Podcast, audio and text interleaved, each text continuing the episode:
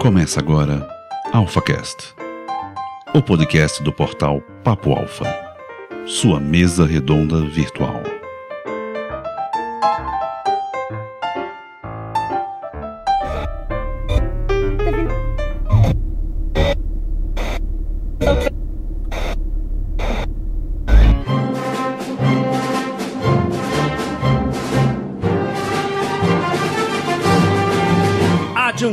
Perangusta Alfas, bem-vindo ao seu lugar para líderes. Está pronto para virar sua cabeça? Está pronto para remexer suas bases? Venha ser um alfa companheiro. Para o bem ou para o mal, ele foi uma das personalidades que mais modificou a história do século XX, colocando no mapa uma pequena ilha da América Central e trazendo a discussão do sonho comunista para o resto do mundo. Nos deixou alguns dias atrás, mas sua marca perdurará por séculos e vamos discutir sobre ele, sobre Fidel Castro. E para essa discussão a gente chama o verdadeiro host. É, senhores, vocês podem achar que estão mudando aí a voz do host, mas não, dessa vez eu vou ficar como host para que o nosso verdadeiro host desse podcast possa emitir um pouco mais as suas opiniões sobre este anjo ou demônio chamado Fidel Castro. E eu chamo aí Andrigo. É isso aí, galera alfa. É hoje que eu vou destilar o meu veneno. Eu aumento, mas não invento. Aqui com o nosso grande Samir agora, além de host do Tourcast, dando um grande força aqui pra gente no Papo Alfa. Vamos falar sobre o nosso querido Barbudão, que não é o Lula. E diretamente lá da capital do país, chamo Dinho. Olá, senhores, tudo bem? Cara, eu tava vendo aqui a introdução do, do podcast,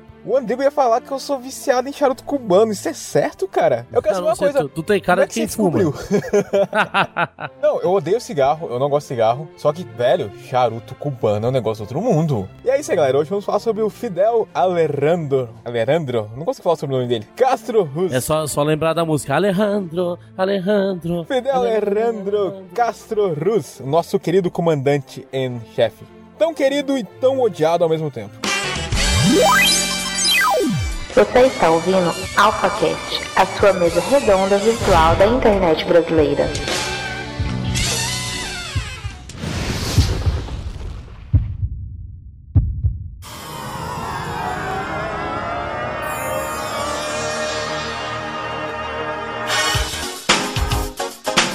E para começar o nosso Alpha Cash sobre Fidel Castro, vamos falar, Andrigo, de um período que antecipava a história do próprio Fidel. Vamos falar um pouco aí da ditadura de Fulgêncio Batista. Que, que a gente pode falar sobre esse período pré-Fidel? É, o nosso querido Fulgêncio Batista, praticamente o, o, nosso ditador cubano, que tinha muitas similaridades ali com a ditadura brasileira na época do, do Vargas, né? E ele, acima de tudo, era um cara muito populista também. Porque vamos, vamos retornar um pouquinho aqui no tempo. O que, que é Cuba? Cuba é uma pequena ilha plantada ali no meio do Caribe, né? Muito próximo a Miami, muito próximo a Porto Rico, uma área ali que sempre foi basicamente de extrativismo vegetal, ou seja, foi descoberta ali pelos espanhóis e de lá para cá era só plantação de cana. Então era cana para tudo quanto é lado. Nesse cenário agropecuário nasceu o grande presidente Fulgêncio Batista, que no começo ele realmente ele foi presidente mesmo, né? Ele entre 1940 e 44, ele foi eleito presidente de Cuba. Só que o que aconteceu? Existia já antes da, de Fidel Castro, na época pré-castrista, já existia uma tendência comunista em Cuba, né? Então, anterior a Fidel, 1952, Fulgêncio Batista foi recrutado por agentes da CIA, né? Isso não é nenhuma conspiração nem nada, isso aí depois já foi aberto os arquivos para tomar o poder em Cuba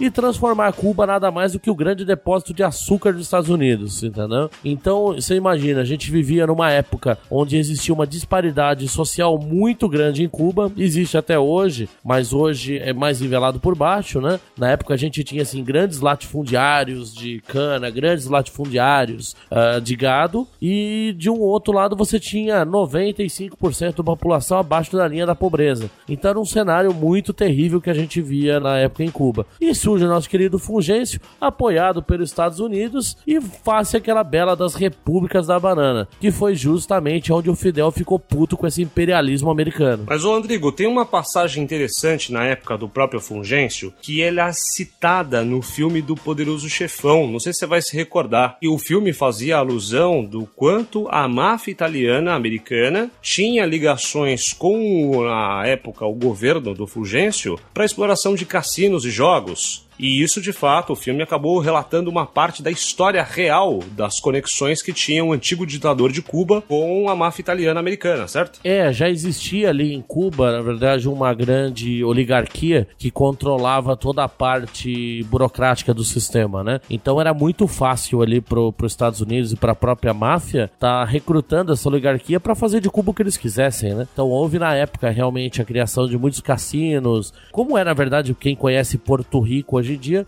Porto Rico é um grande depósito de cassinos e plantação de cana para os Estados Unidos, que é um, é um estado não sei qual é o nome correto, mas é um, é um estado que não é estado dos Estados Unidos. Né? É, eu tinha um professor de geografia que ele dizia que se por um lado ele tinha tomado o poder de um jeito duvidoso, implantando uma nova ditadura, por outro lado, naquela época, Cuba ele era realmente um, um lado obscuro para jogos e prostituição usado pelos Estados Unidos. Então, de certa forma, houve uma limpeza daquilo que era ruim para o povo cubano, daquilo que era explorado muito muito fortemente pelo governo americano. Mas agora a gente tem o que? A gente tem um país que é do tamanho de uma ilha, mais ou menos se a gente pudesse comparar aí, a gente tem as dimensões do estado de Pernambuco, se a gente fosse comparar a ilha que é Cuba hoje, e aí começa a surgir na história o Fidel Castro. Vamos contar um pouco aí do histórico do Fidelito? Sabe só uma coisinha, sabe uma coisa que vale a pena comentar?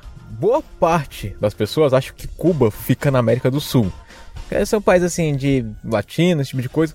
Só que não, cara, o negócio fica do ladinho da, da Flórida, velho. É Estados Unidos praticamente. Não, mas os, os alfas são tiraram todos os 10 em geografia. Os alfas todos sabem onde fica Cuba. é, uma grande preocupação na Segunda Grande Guerra, ou na verdade na, na Guerra Fria, era justamente de ataques virem por ali por causa da proximidade que tinha Cuba dos Estados Unidos. Então, essa era uma proximidade. É, essas proximidades, né, na Guerra Fria, eram, e depois a gente vai falar um pouquinho sobre isso, mas realmente é muito próximo próximo. Tanto que a gente vê hoje em dia esses barcos de refugiados e tudo mais, os caras vão numa direção ali pro tudo ou nada, na direção de chegar na Flórida. É, dependendo se o cara for bom ali, o cara consegue passar até nadando ali, se brincar.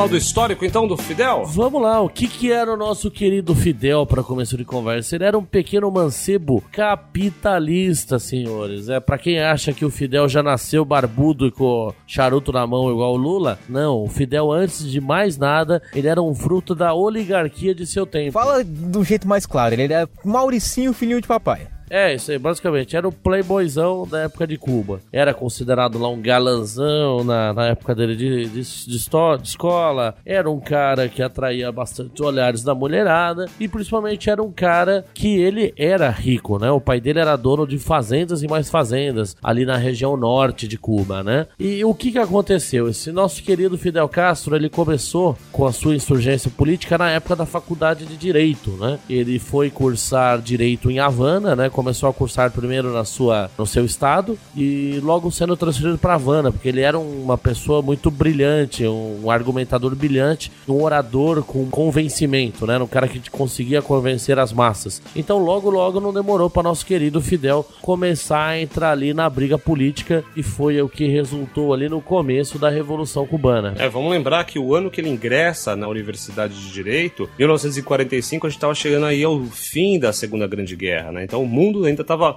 muito turbulento enquanto ele estava ingressando na faculdade. É, o Castro, acima de tudo, a gente tem que, que colocar que as pessoas são frutos da sua época, né? Então, ele nasceu, ele praticamente ele cresceu numa época onde ele viu o imperialismo americano tomar conta do mundo, né? Se hoje em dia a gente acha que os Estados Unidos manda no mundo, imagina na época quando os caras pegaram e jogaram duas bombas na cabeça de 150 mil japoneses lá em Hiroshima e Nagasaki, né? Então, tudo isso isso foi pesando muito ali para o jovem Fidel, que começou a pegar um certo asco dos Estados Unidos do ponto de vista do imperialismo deles, o imperialismo yankee que eles comentavam na época, né? E muito apesar de tudo isso, ele chegou a visitar os Estados Unidos, ele passou a lua de mel, né? Nós vamos chegar lá no, em Miami, né? Ficou praticamente 60 dias nos Estados Unidos passeando. É, o que dá a entender é que enquanto universitário, ele acabou se casando com uma estudante rica na época, de família nobre, né? Uh, estudante de filosofia, que é a Mirta Dias Balart. Então, com sua primeira esposa, a grande Mirta Dias Balart, que nada mais era que uma patricinha também da sociedade cubana, e ele casou para ter que lá ter esposa para mostrar, né? Diziam já as más línguas né, porque eles não eram lá muito apaixonados, né? Mas ela era basicamente aquela patricinha para mostrar para a sociedade. E divorciaram-se em 55 e graças à prisão do Fidel que a gente vai chegar nessa parte daqui a pouquinho.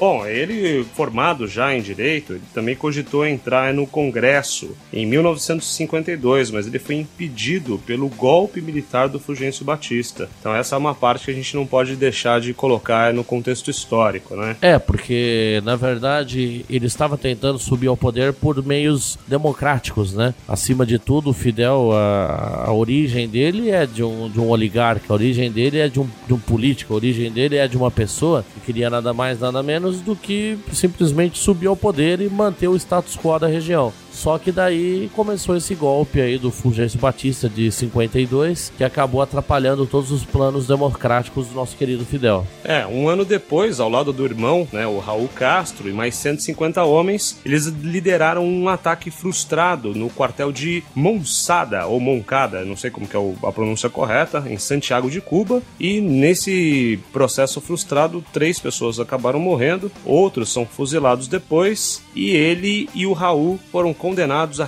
15 anos de prisão por causa dessa é, tentativa frustrada de ataque. É, basicamente o que, que aconteceu? Eles estavam lá fumando o seu charutinho no intervalo, né? Nas aulas de direito. No mínimo, algum professor mais inflamado, mais nacionalista, deve ter chamado ali os ânimos nacionalistas. E nisso aí eles resolveram começar uma luta armada. Só que eles começaram meio que assim, na, na véia da porra louca, entendeu? Tipo, ah, você tem lá um 38 em casa? Tem, traz aí. Ah, eu vou com o Stiling. O outro, ah, eu vou com Mamona. E foram lá. Foram tentar justamente atacar o quartel, porque o quartel Moncada é onde guardava as armas do exército cubano, né? E para quem aí já serviu o exército, para quem já serviu a polícia militar aí como eu, sabe que o quartel é a parte mais bem guardada de qualquer instituição militar, né? Por incrível que pareça, às vezes o QG onde tá o, o general não é tão bem guardado quanto o quartel. E obviamente que 150 negros contra uma estrutura bem montada, principalmente um forte que era o quartel Moncada, não resistiu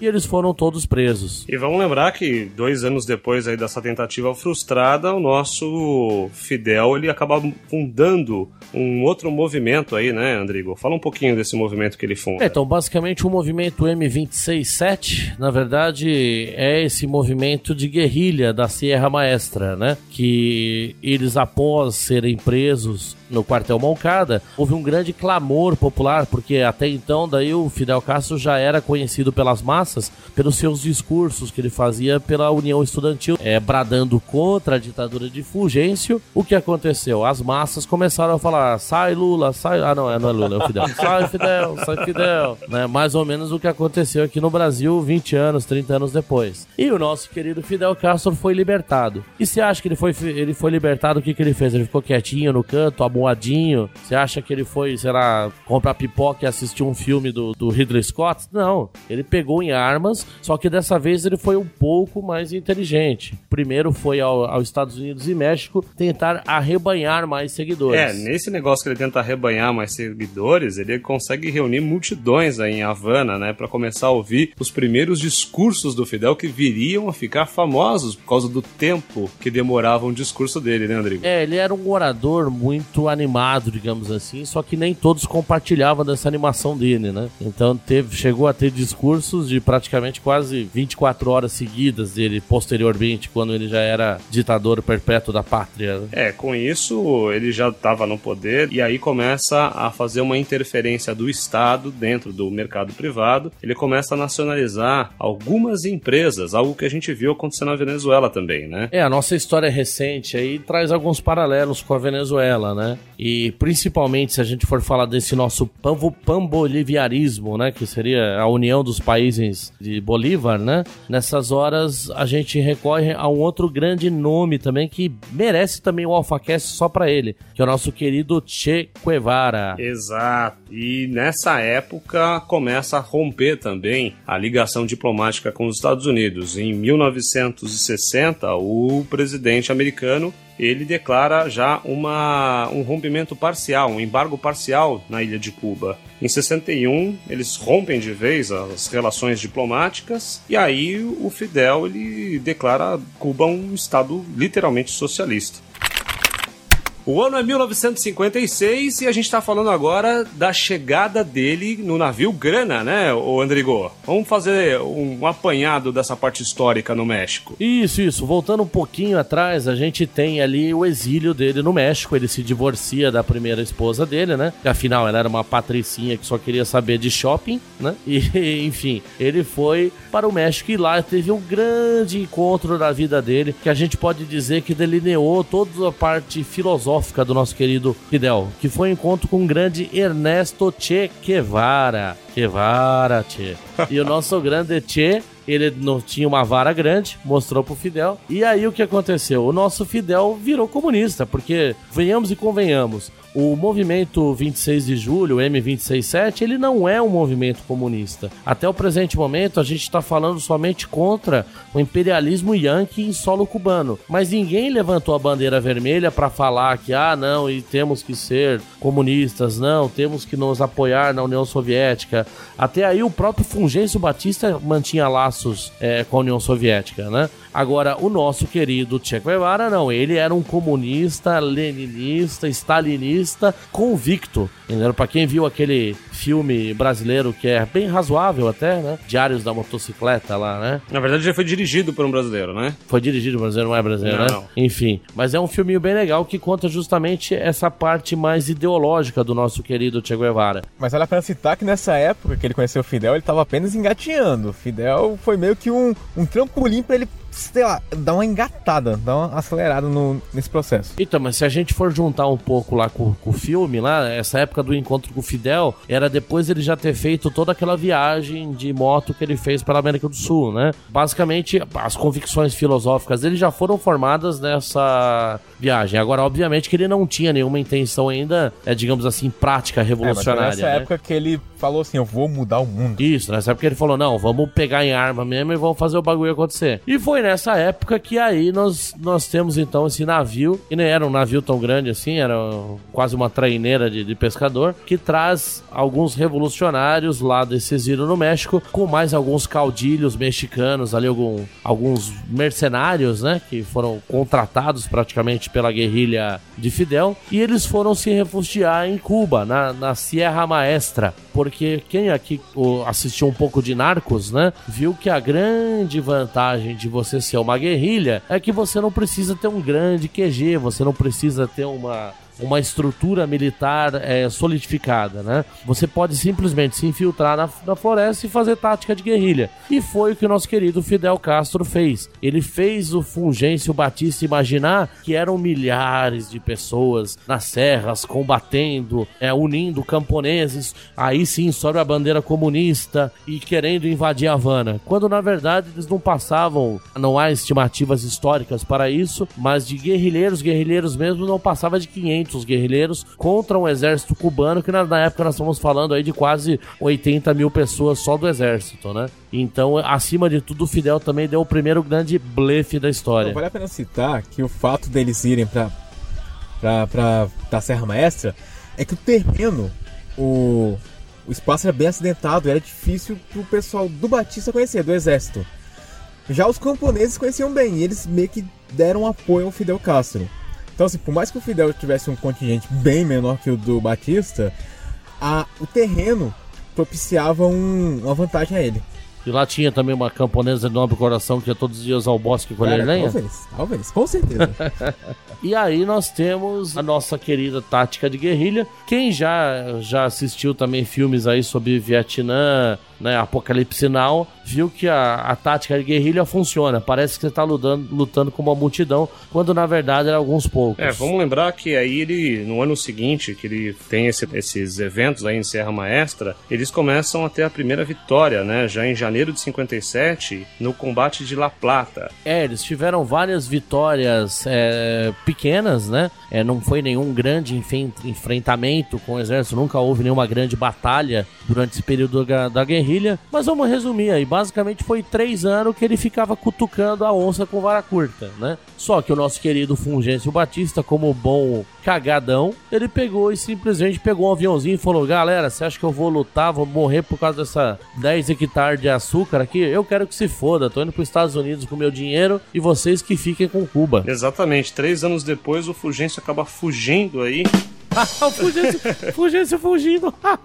ah, gostei dessa. Boa, Samir. Primeiro ele vai para a República Dominicana, na sequência ele vai para Espanha e aí ele não volta mais, né, Andrigo? É, aí o nosso querido Fulgêncio que fugiu, como você falou, Fulgêncio fugiu, ele acabou ficando numa vida boa lá na- nos, nos seus mansões e curtindo o, re- o resto da vida como um bom oligarca que ele era. Sabe que nesse momento ele deu mais um grande blefe que fez o, o, o Batista ficar meio assustado, né? Ele pegou um repórter do The New York Times, levou até a Serra Maestra, deu uma entrevista pro cara. Ele fez o repórter acreditar que tinha milhares lá de combatentes junto com ele.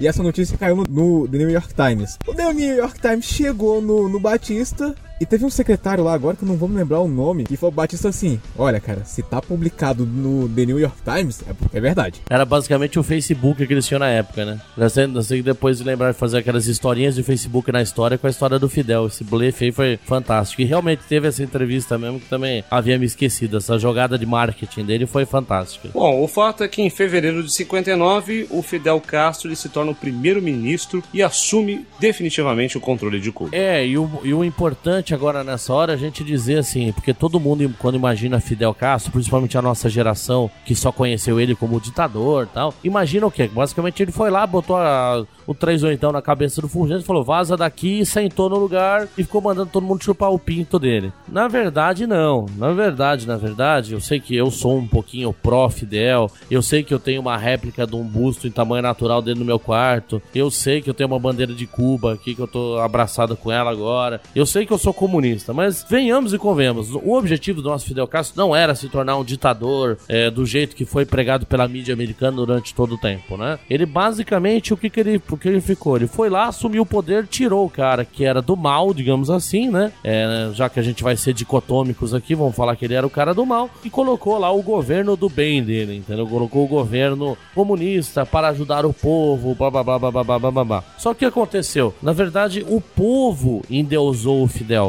na verdade, o Fidel ele era para ter parado por aí, era para ter ficado ali como um primeiro-ministro, ter virado ministro e tal. Na pior das hipóteses, era para ele ter sido eleito ali para um, dois, três pleitos como presidente de Cuba. Mas não, houve um clamor popular dentro de Cuba para que ele assumisse o governo do país, entendeu? Então a gente ouve nessa época aí entre tomada do poder e até ele, ele se consagrar efetivamente como, como ditador de Cuba, houve um período onde existiram algumas outras presidências, né, de Cuba. Só que o que acontece era aquela velha história, né? Mesmo o presidente estando lá no, no poder, quem mandava e desmandava na porra toda era o Fidel, porque ele era o cara que fez, ele o cara que aconteceu lá dentro. E o povo gostava muito dele. Isso tem que ficar claro. Hoje em dia a gente tem uma noção errada, porque os filha da puta vai entrevistar os caras lá, os vagabundos dos cubanos que estão lá em Miami, e não entrevista a porra do cubano que tá lá dentro de Cuba, que tem a melhor saúde do mundo.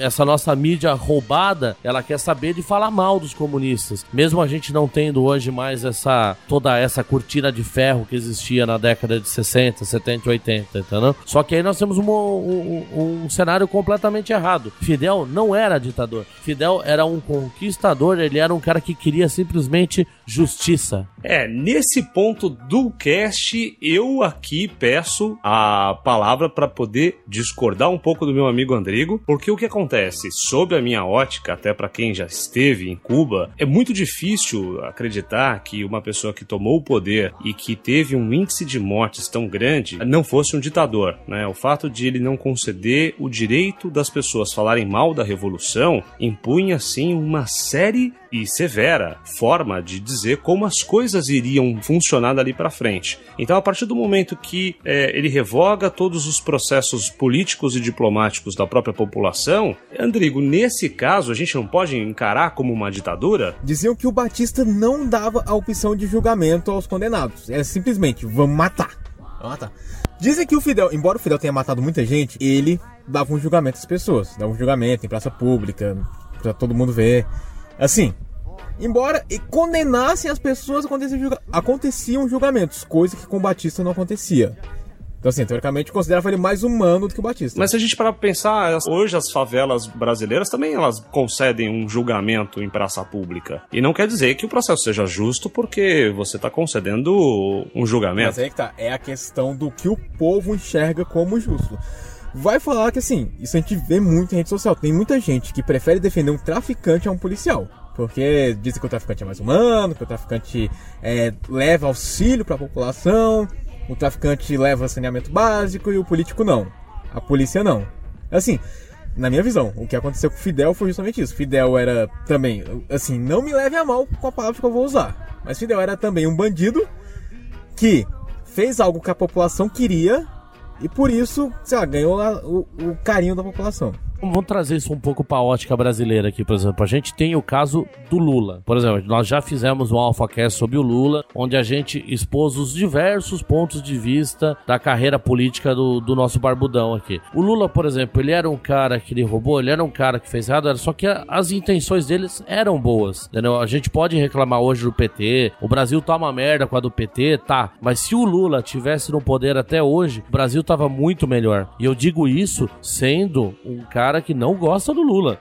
A gente, a gente tem que reconhecer que ele era um cara que ele tinha poder de liderança, ele era um cara que ele tinha empatia das massas. Então é o mesmo caso do Fidel. Então, mas aqui nesse ponto eles não são comparáveis, viu, Andrigo? Porque o que acontece? No caso do Fidel, até hoje, se você falar mal da revolução, você não tem esse direito. Tanto que as pessoas são presas, as pessoas são torturadas e mortas até hoje. Então, é diferente do processo do Lula. Eu posso chegar aqui e falar assim: ó, ah, eu não concordo com a sua política pública, eu não concordo concordo com a forma como você faz as coisas e eu tenho uma opinião contrária. Ele não vai me mandar pra cadeia, ele não vai me torturar por causa disso. E não é o que acontecia dentro do governo cubano. É, aí a gente entra num território que um dia a gente deve fazer uma foca só sobre isso, que chama até que ponto vai a liberdade de expressão. Porque, por exemplo, obviamente que em governos ditatoriais você tem um cerceamento da liberdade de expressão. Então isso aconteceu com Hitler, isso aconteceu com Stalin, isso aconteceu com Getúlio Vargas, isso aconteceu com Fidel. Agora Agora, por exemplo, hoje nós estamos aqui no AlphaCast, né? Não vou, isso eu tô falando como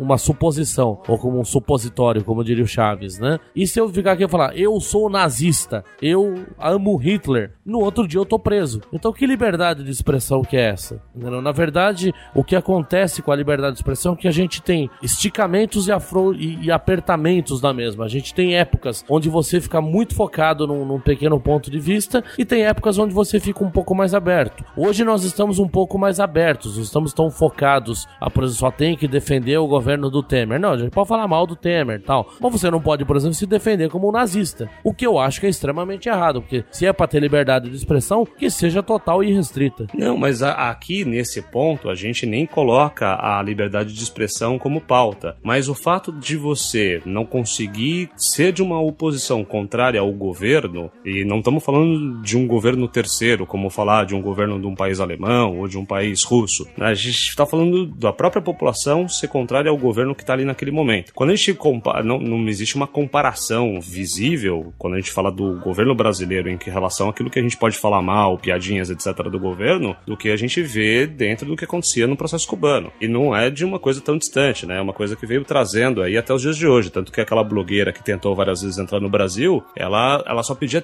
para ter o direito que os brasileiros tinham de poder falar mal do governo. Vamos pegar por uma ótica um pouco diferente. A questão de por que, que o pessoal meio que idolatra o Fidel, o pessoal daquela época. Você pega o mesmo discurso que o Lula fazia, que era o mesmo discurso. Não, é porque quem é opositor ao governo é rico, é latifundiário, tem dinheiro. Eles não gostam do povo. Eles querem. É o discurso que, que o pessoal quer contra a PEC hoje. Ah, não, que isso vai beneficiar só os ricos. Isso é para criar, pegando também o, o, exemplo da reforma do ensino médio, não, é que querem criar mão de obra, estão querendo criar mão de obra para trabalhar para os ricos. Então, assim, o Fidel foi com esse discurso, que isso aqui, os Estados Unidos vêm para cá, dá dinheiro para os ricos, só que a população pobre continua pobre. Assim, ele ganhou os pobres, ganhou lá os camponeses, ganhou o pessoal do campo, ganhou o pessoal da, da abre favela cubana, e com esse discurso ele foi pra frente. Se você parar pra pensar, ele só matou o pessoal que era a favor dos Estados Unidos, do capitalismo, do, do Batista, no geral, esse pessoal. Você está ouvindo AlphaCast, a sua mesa redonda virtual da internet brasileira.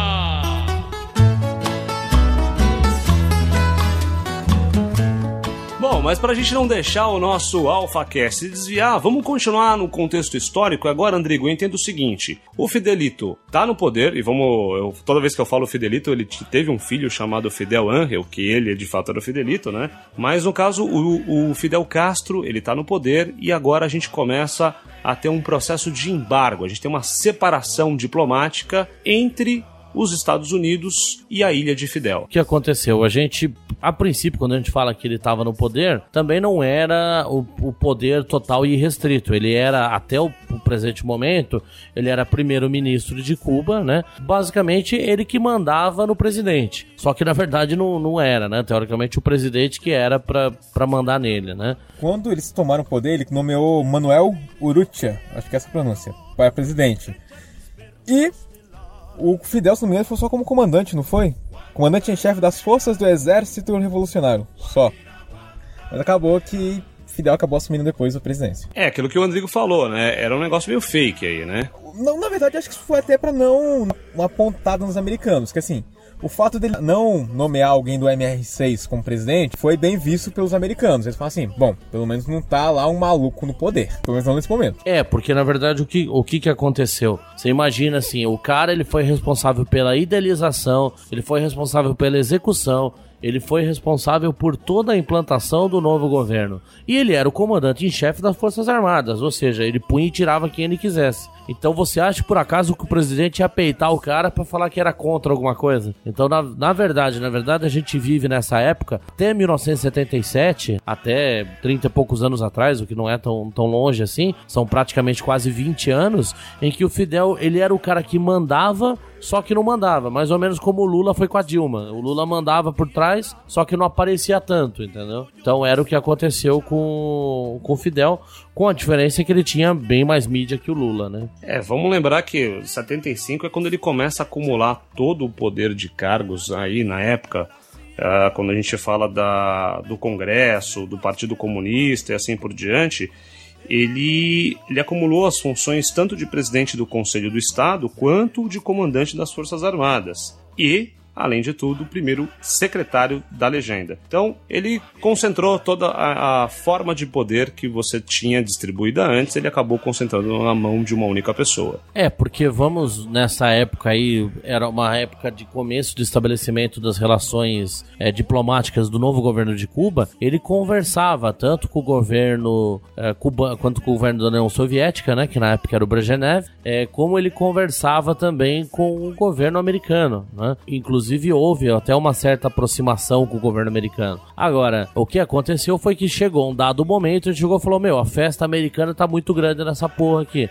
Então faz o seguinte, embarga aí tudo que é hotel americano, tudo que é coisa de companhia americana, agora é cubana. E nós somos e nós vamos se aproximar do Brezhnev. Foi nessa época aí, em 1960, que aconteceu o embargo dos Estados Unidos a Cuba, né? Que foi, na verdade, o grande erro do Fidel Para até hoje. pensar né? assim, o, o, Fidel meio que expulsou todos os empresários americanos de lá, assim, vai ser tudo cubano. Os Estados Unidos, para não deixar barato, falou assim: tá bom, a gente também não exporta mais nada para vocês. É, vamos lembrar que esse processo do. Quando a gente fala que você, um país adota um regime socialista, uma das coisas que acontece no processo econômico é que o Estado é dono de tudo. E a população acaba tendo que sobreviver com aquilo que o Estado produz. Então, se o Estado produz como alimento só arroz, a população come só arroz. Se o Estado produz apenas tênis branco, toda a população só vai consumir tênis branco. Porque esse processo de troca de moeda e assim por diante, como a gente conhece no bens de consumo e capital, serviços, ele não funciona do mesmo jeito dentro de um regime socialista. Mas aí é que a coisa começa a se complicar. Mas a gente vai entrar nisso mais à frente. É, na verdade, o que aconteceu? A gente houve uma aproximação muito grande, principalmente após 61. Porque em 61, de uma forma velada, digamos assim, porque não não houve um apoio formal dos Estados Unidos. Mas basicamente ele foi lá, deu, deu um barco de guerra, deu armamento para dissidentes cubanos que foram treinados pela própria CIA para invadir a Baía dos Porcos e retomar o poder em Cuba. Então foram 1.200 pessoas apoiadas pelos Estados Unidos em 1961 que marcharam contra o governo de Fidel. E até então, até esse 1961, havia uma certa aproximação com o governo Brezhnev russo, só que não era uma coisa, digamos assim, ah, eu vou ser seu amigo 100%. Não, ó, compra açucarzinha meu aqui, acabou e beleza. Só que após essa crise do, da invasão da Baía dos Porcos, que de uma forma brilhante o grande líder Fidel repeliu esse ataque, ele mesmo operando tanques, ele mesmo operando metralhadoras, que é uma coisa que você nunca vai ver hoje, mas hoje em dia um presidente da república pegar uma metralhadora e ir lá matar pessoas no, no front, né? E com esses atos de bravura, ele liderou os homens e expurgou esses 1.200 porcos capitalistas, é que eu posso falar aqui? Ah, posso é meu, exclusivo. Olha aí. É o Samir que tá de rosto, eu tô pensando que eu tô no agora, hein, Dinho? É? É que o Samir tá de rosto, eu tô pensando que eu tô no, tô no Tourcast, então eu tenho que me controlar. não, aqui eu não preciso me controlar, é esses 1.200 porcos capitalistas, esses filha da puta que estavam lá em Cuba tomando um morrito, quereu, que, quis voltar lá e tomar o poder. E aí o Fidel se emputeceu. Vale ressaltar mais uma vez, eles foram treinados pela CIA. A CIA treinou os rebeldes para tentarem derrubar o Fidel. O Fidel matou todo mundo. O Fidel é foda, tá? É, sem treinamento da CIA, sem nada. E não, e aí o Fidel, ah, o que aconteceu? Após esse, essa tentativa de contragolpe, né? Aí ele ficou muito puto. Aí sim, aí ele chegou lá com o Khrushchev, né?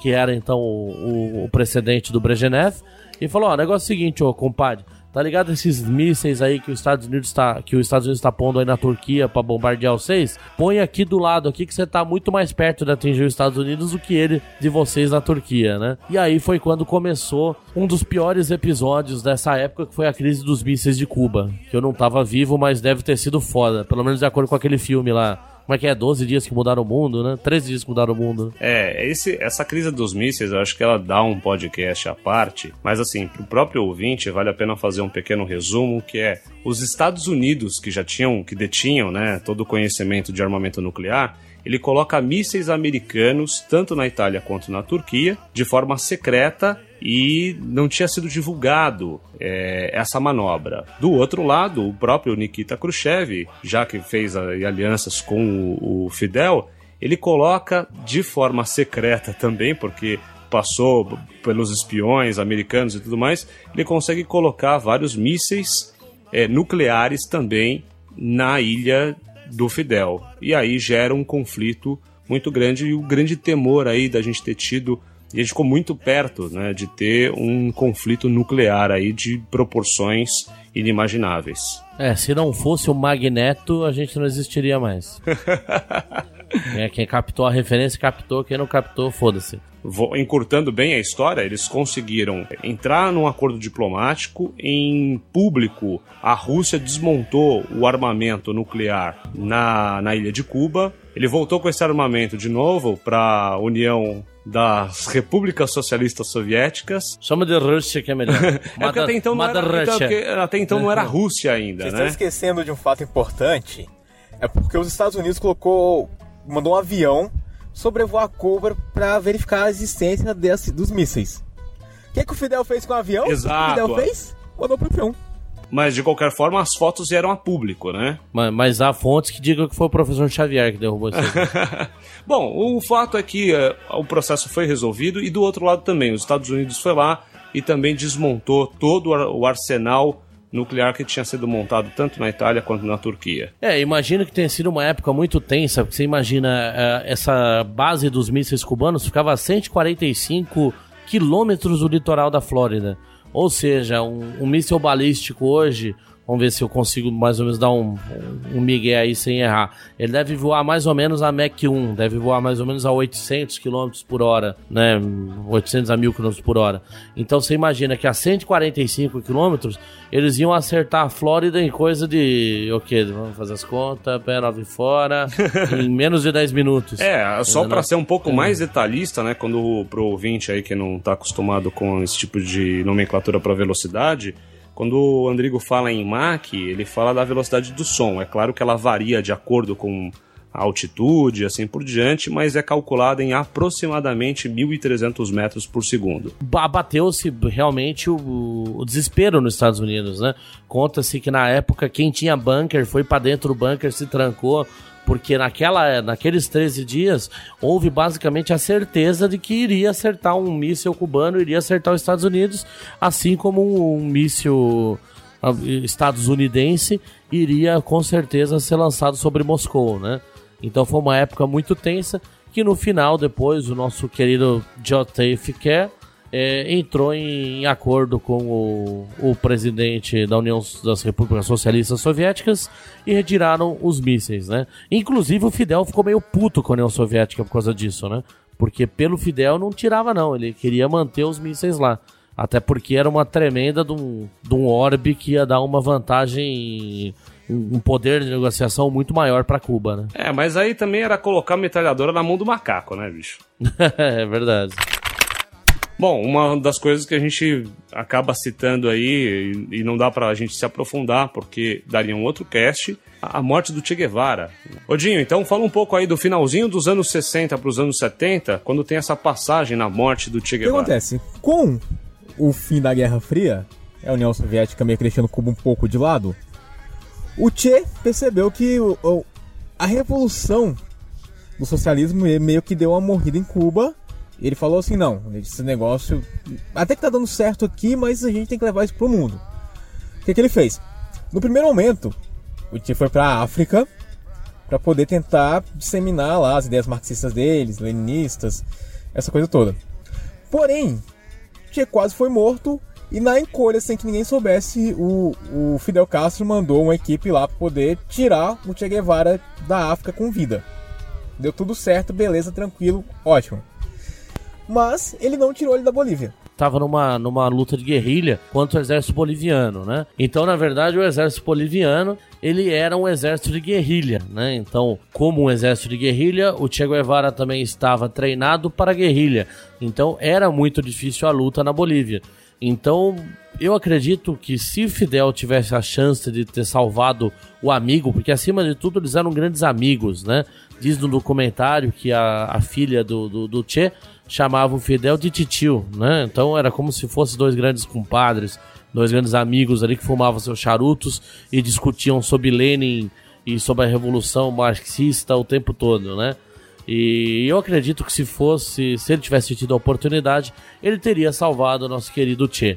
Mas, mas, mas, mas, a gente também tem que colocar uma coisa na cabeça aí. A morte do Che mo morreu também com muitos ideais comunistas do Fidel porque apesar do Fidel continuar um comunista convicto até o final da vida, você vê que depois de 67, depois da morte do Che, ele meio que dá uma abrandada nessa questão dessa guerrilha, porque a ideia dele, inicialmente do Che, era expandir o comunismo para toda a América Latina, né? Para toda a América Central, posteriormente Bolívia, é, posteriormente Venezuela, Colômbia. E o que aconteceu foi que o Fidel ficou quietinho no cantinho dele lá. Bom, nos anos 90 acontece aquilo que muitos especialistas históricos já previam. A União das Repúblicas Socialistas Soviéticas ela cai e ela que era o principal aliado do governo cubano e que enviava muito suporte financeiro para a ilha. E com o embargo dos Estados Unidos, a coisa começa a ficar diferente dentro da ilha. Vale a pena citar que o porquê que o pessoal hoje adora o Fidel até 1990, Cuba estava crescendo sob o comando do Fidel Castro. Mas estava crescendo por quê? Porque a União Soviética pagava, por exemplo, assim, por açúcar, pagava muito mais, até três vezes mais a Cuba do que os Estados Unidos pagavam na época. Assim, a União Soviética foi uma mãe para Cuba. O problema é que essa mãe um dia morreu. É, e a gente nem pode dizer que o que ela fazia era de fato bom, né, pro, pro, pro país. Apesar de, de irrigar de dinheiro, não quer dizer que fosse uma coisa de fato boa no longo prazo. É, mas a população carente, carente assim, tá entrando dinheiro, a gente tá comprando. A gente tá comprando. O que, que era popular na época, hein? A gente tá comprando relógio lá, o G-Shock, então. Tá bom, tá perfeito. É, eu, eu não diria que G-Shock era um dos itens mais populares em Cuba na década de 70, né? 90, 90. Então, acho que até hoje não existe o G-Shock lá ainda. Mas a questão, a questão é a seguinte: a gente tem que lembrar que em 77, o Fidel, ele, até 77, ele não era presidente. Em 77, Cuba estava tão boa, tão legal, tão crescendo, que ele foi aclamado como presidente perpétuo da nação. Entendeu? Então, ele foi aclamado pelo próprio povo. Então, liberdades constitucionais à parte, ele era adorado. Bom, mas, Rodrigo, vou, vou colocar mais um ponto de discordância aí para fazer parte do time dos alfas, hein? É, até aí também, na Coreia, o, o cara lá é aclamado pela população, hein? É, então, mas a, a Coreia ainda é discutível, porque você ainda tem hoje... Uh, por exemplo, na questão coreana, porque a gente até fez o AlphaCast número 15 sobre a Coreia, é, lá na Coreia, você realmente você não vê nenhum crescimento. Eles pararam na década de 50 lá, né? 50, 40. Agora, a gente pode falar o que for. Agora, Cuba tem uma das melhores medicinas do mundo. Cuba tem uma das melhores, tá, é uma das menores taxas de mortalidade infantil das Américas. Entendeu? Então, nessa época, principalmente da década de 70, vamos, vamos né, falar um pouquinho antes de 90, ainda existia um sentimento nacionalista muito exacerbado em Cuba. Tudo bem, não se existia liberdades democráticas, não, não existia. Mas mesmo assim, o pessoal via ainda um, uma vantagem no governo Fidel. Agora, em, e na década de 90, aí sim, nosso querido Mikhail Gorbachev começou com a Glasnost, com a Perestroika, né? Que são não, não são xingamentos, é transparência e reconstrução, se não me engano. Exatamente. Né? E começou com esses movimentos de abertura da União Socialista Soviética até a sua dissolução. E nessa dissolução ele virou para Cuba e falou: companheiro, o negócio é o seguinte, agora tu te vira, meu velho, porque agora não tem mais a Mother Russia pra te ajudar. Aí começou a fuder o negócio, entendeu? A partir da década de 90, aí realmente você tinha um embargo econômico né, americano, onde nenhum americano poderia gastar dinheiro em Cuba. Até hoje não se pode, por exemplo, trazer charuto cubano para os Estados Unidos, né? É, existia esse embargo cubano. Os países socialistas afundaram junto com Cuba, então ele não tinha ninguém para ele pedir arrego. E aí sim, aí começa uma grande onda migratória do, de Cuba, dos barquinhos. A gente vê esse negócio dos barquinhos aí que a gente conhece como, como uma coisa normal, né? Isso não existiu na década de 60, 70 e 80. Isso existiu após a dissolução da União Soviética. É, o volume maior de, de pessoas que fugiam da ilha do Fidel para os Estados Unidos começou realmente nos anos 90. Foi aí que a coisa. Já tinha alguma coisa assim, mas obviamente que massivamente, a ponto de ser noticiado mundialmente, é, já, já acontece dos anos 90. Cuba se assemelha muito à Coreia em alguns pontos. Não tá naquele nível lá louco, lá que você não consegue entender por que idolatra um cara daquele jeito, lá o. É o como é que é dele? É o Lin Yang Kim Jong-un. Lá ele, ele é um deus. Lá. É, é, é triste a coisa. Em Cuba já é um pouco mais leve, mas assim. Fidel também lá é um herói. Porém, assim, Cuba, lá, pelo menos até onde eu sei, informação entra lá muito reduzida, mas entra. Não é que nem a é completamente fechada.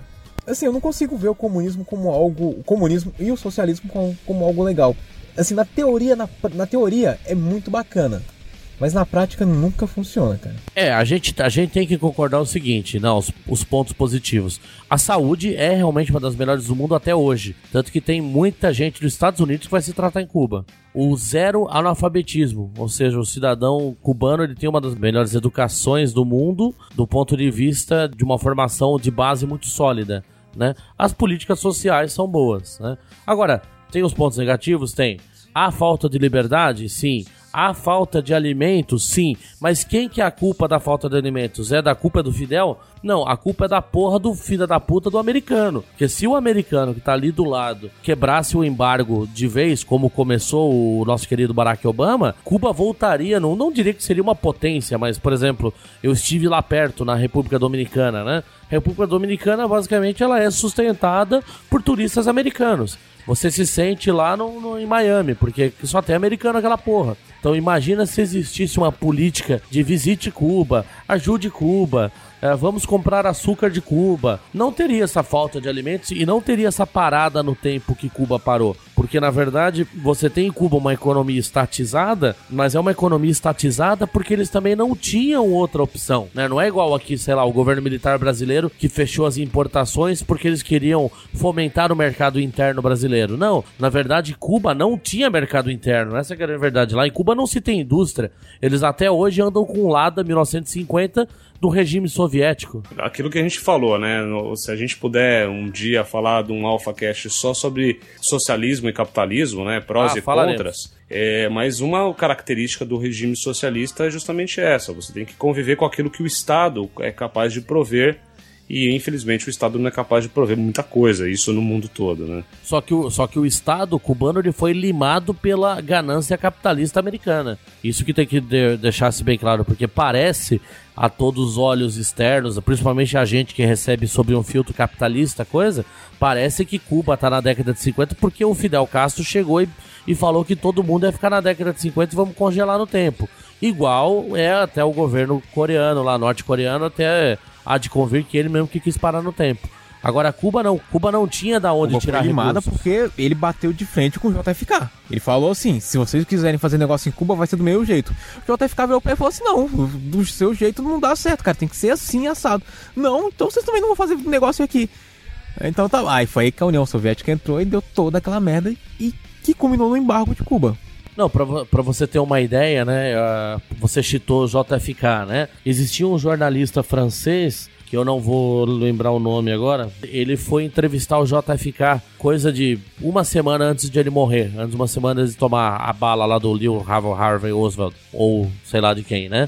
É, e o JFK entregou uma carta, porque ele sabia que esse jornalista ele iria estar numa entrevista com o Fidel uma semana depois. Ele entregou uma carta e falou: entrega essa carta aqui para o Fidel Castro. Diz, né, esse jornalista, num, num documentário que eu assisti, que ele pegou essa carta, Aí, uma semana depois, ele foi entrevistar o, o Fidel. Aí ele deu a carta pro Fidel. Hora que o Fidel o, leu, ele começou a chorar, né? Porque ele, ele falou: caramba, não sabia que esse presidente americano era um cara tão bom assim, era uma pessoa tão boa. A gente aqui brigando, blá blá blá, blá blá blá blá blá blá blá. E o que aconteceu?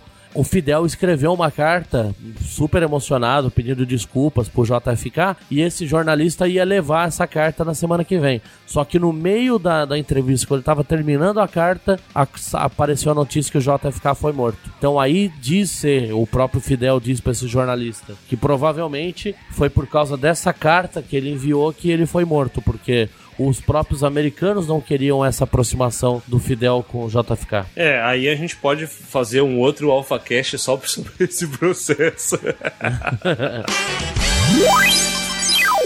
Você está ouvindo AlphaCast, a sua mesa redonda virtual da internet brasileira.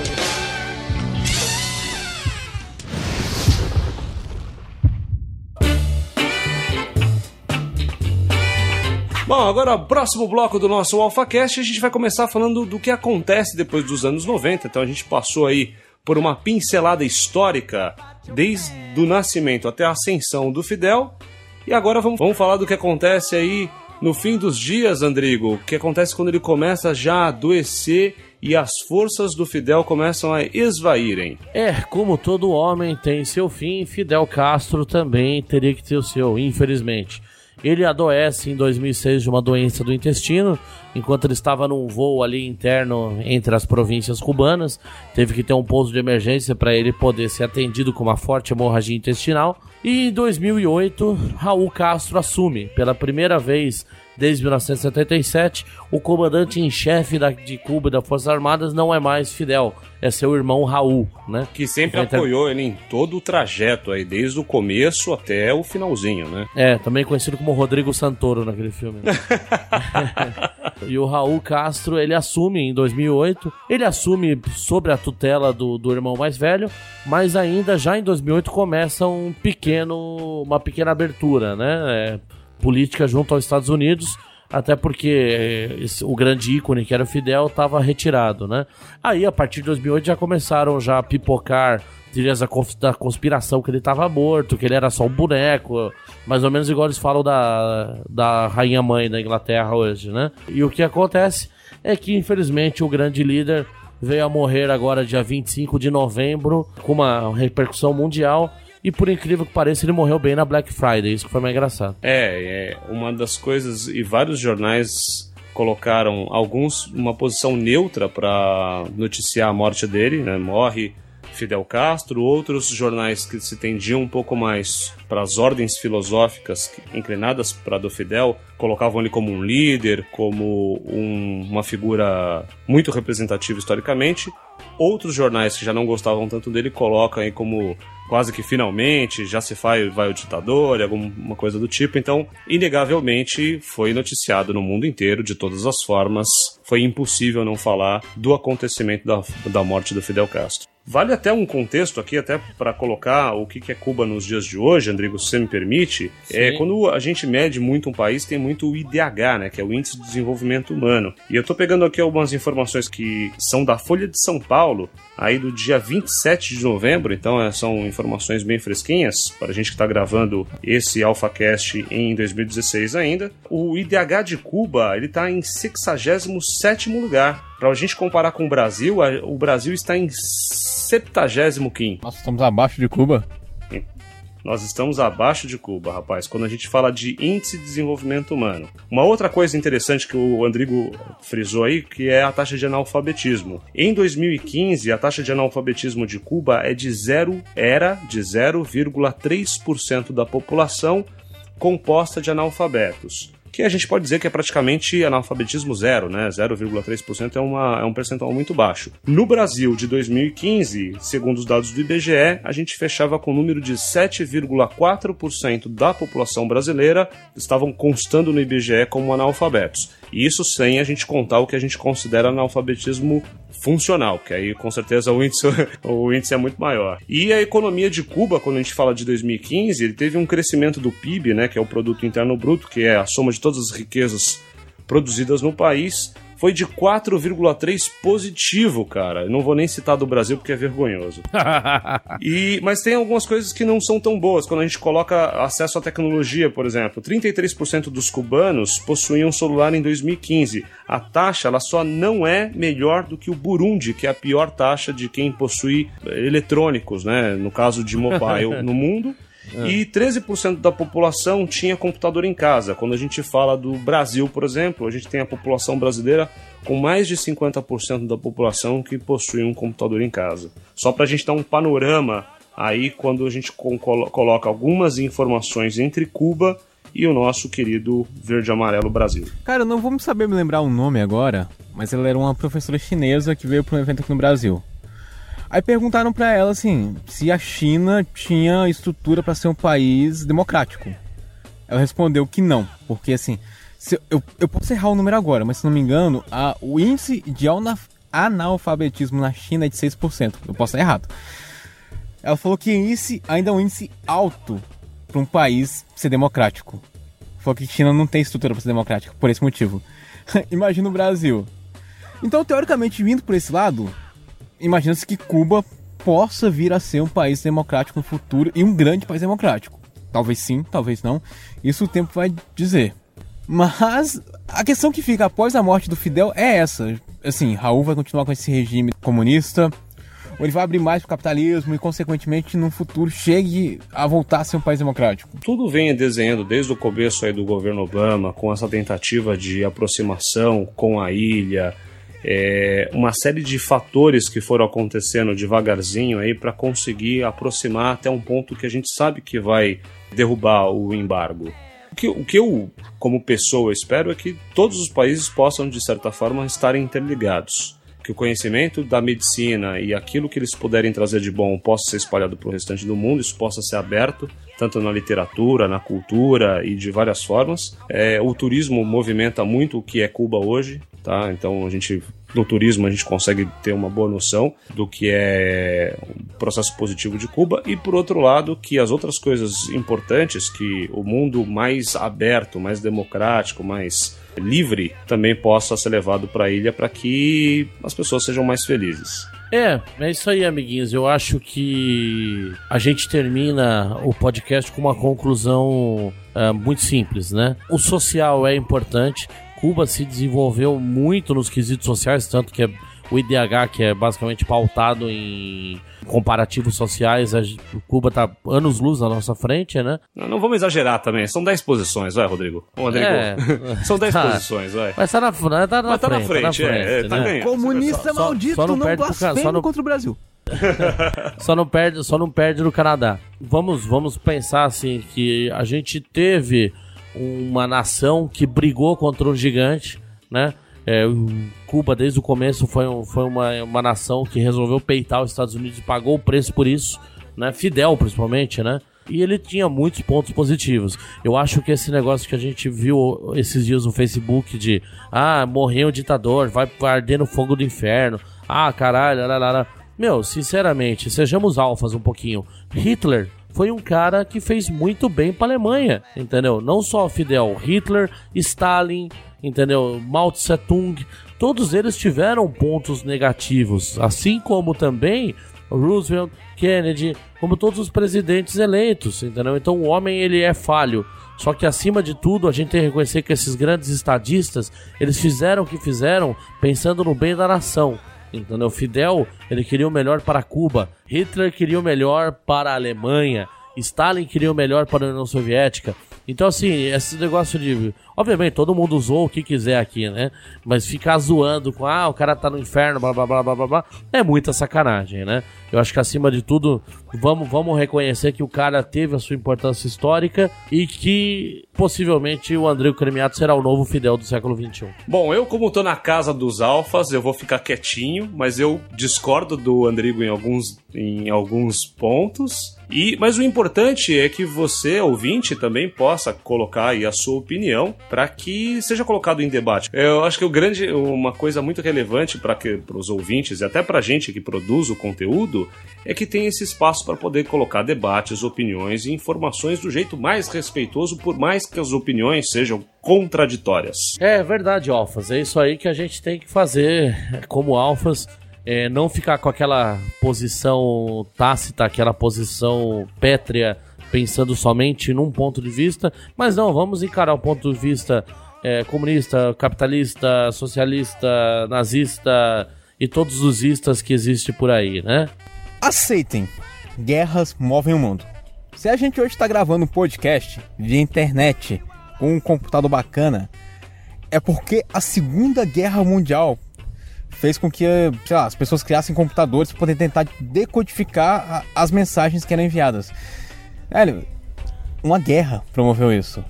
Guerras movem o mundo. Infelizmente, as guerras movem o mundo. O ideal não era, não seria isso? Não, não seria. Mas é a vida. Hitler teve uma importância tão grande para o mundo, Stalin também. E espero que em outro podcast a gente possa citar como Fidel impactou no Brasil. Porque assim, João Goulart caiu por causa do, do Fidel, indiretamente por causa do Fidel. Sabiam disso, né? Verdade, isso aí daria mais um AlphaCast, não vamos nos delongar muito, mas é realmente essa.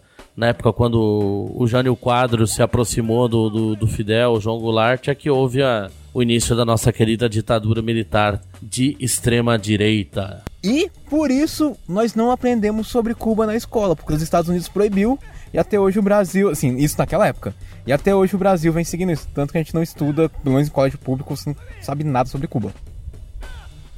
É, eu sou obrigado a discordar também dessa parte, hein? Desculpa estar na casa dos alfas aqui, mas na escola você pública. Já, você dos... já é um alfa, já. na, na escola pública aí, nos anos 80 e 90, falava-se bastante sobre o regime socialista e também sobre Cuba, viu, Dinho? Cara, eu, eu nasci nos anos 90. Assim, o meu, o meu professor falava bastante. Pelo menos eu na escola não vi nada sobre Cuba e, e meus sobrinhos também não.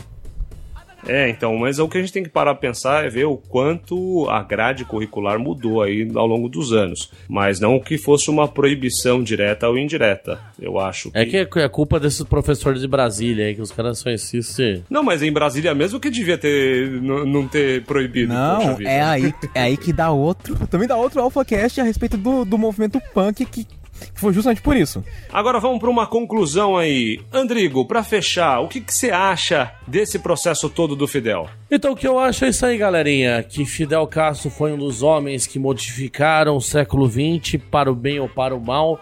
As intenções deles eram no, dele era nobre, né? Ele queria nada mais nada menos do que alçar o seu pequeno país ali Uh, ao ter uma vida melhor, deixar o povo com uma vida melhor, graças ao embargo do grande Satã, conhecido como Estados Unidos, ele não conseguiu isso e morreu, eu acho que até um pouco traumatizado por isso, porque ele queria ver Cuba melhor. Mas mesmo assim ele fez o que pôde, é um dos grandes homens do século XX e, acima de tudo, Fidel. Eu te amo. Dinho, sua conclusão sobre Fidel Castro. Cara, Fidel Castro é mais um daqueles casos que eu não posso opinar, porque assim, tem horas que, que eu sou que nem um cubano, tem horas que eu gosto dele, tem horas que eu odeio. Assim, porque que nem o Andrigo, tem, tiveram coisas que ele fez que, pô, os números que você citou agora são um exemplo. Assim, Cuba, de uma certa forma dá certo, de outra dá errado. Então, é, é, complicado, cara. Eu tô sentindo o Dinho meio PMDB, viu, viu Andrigo? Eu que achei que iria ser o, o, direitista contrário até a morte ao Fidel. É, pois é, o, o Dinho ficou nem sim, nem não, muito pelo contrário. Eu sou a favor do, do capitalismo, do desenvolvimento que nem a gente tem hoje. Só que assim, o índice de analfabetismo lá é zero, cara. No Brasil. Eu sou brasileiro, não tem que comparar com o Brasil. O Brasil é uma merda. Cuba é uma merda, mas é uma merda que o pessoal vive relativamente bem. Vive lá com, sei lá, 20 dólares por mês de salário, mas vive bem.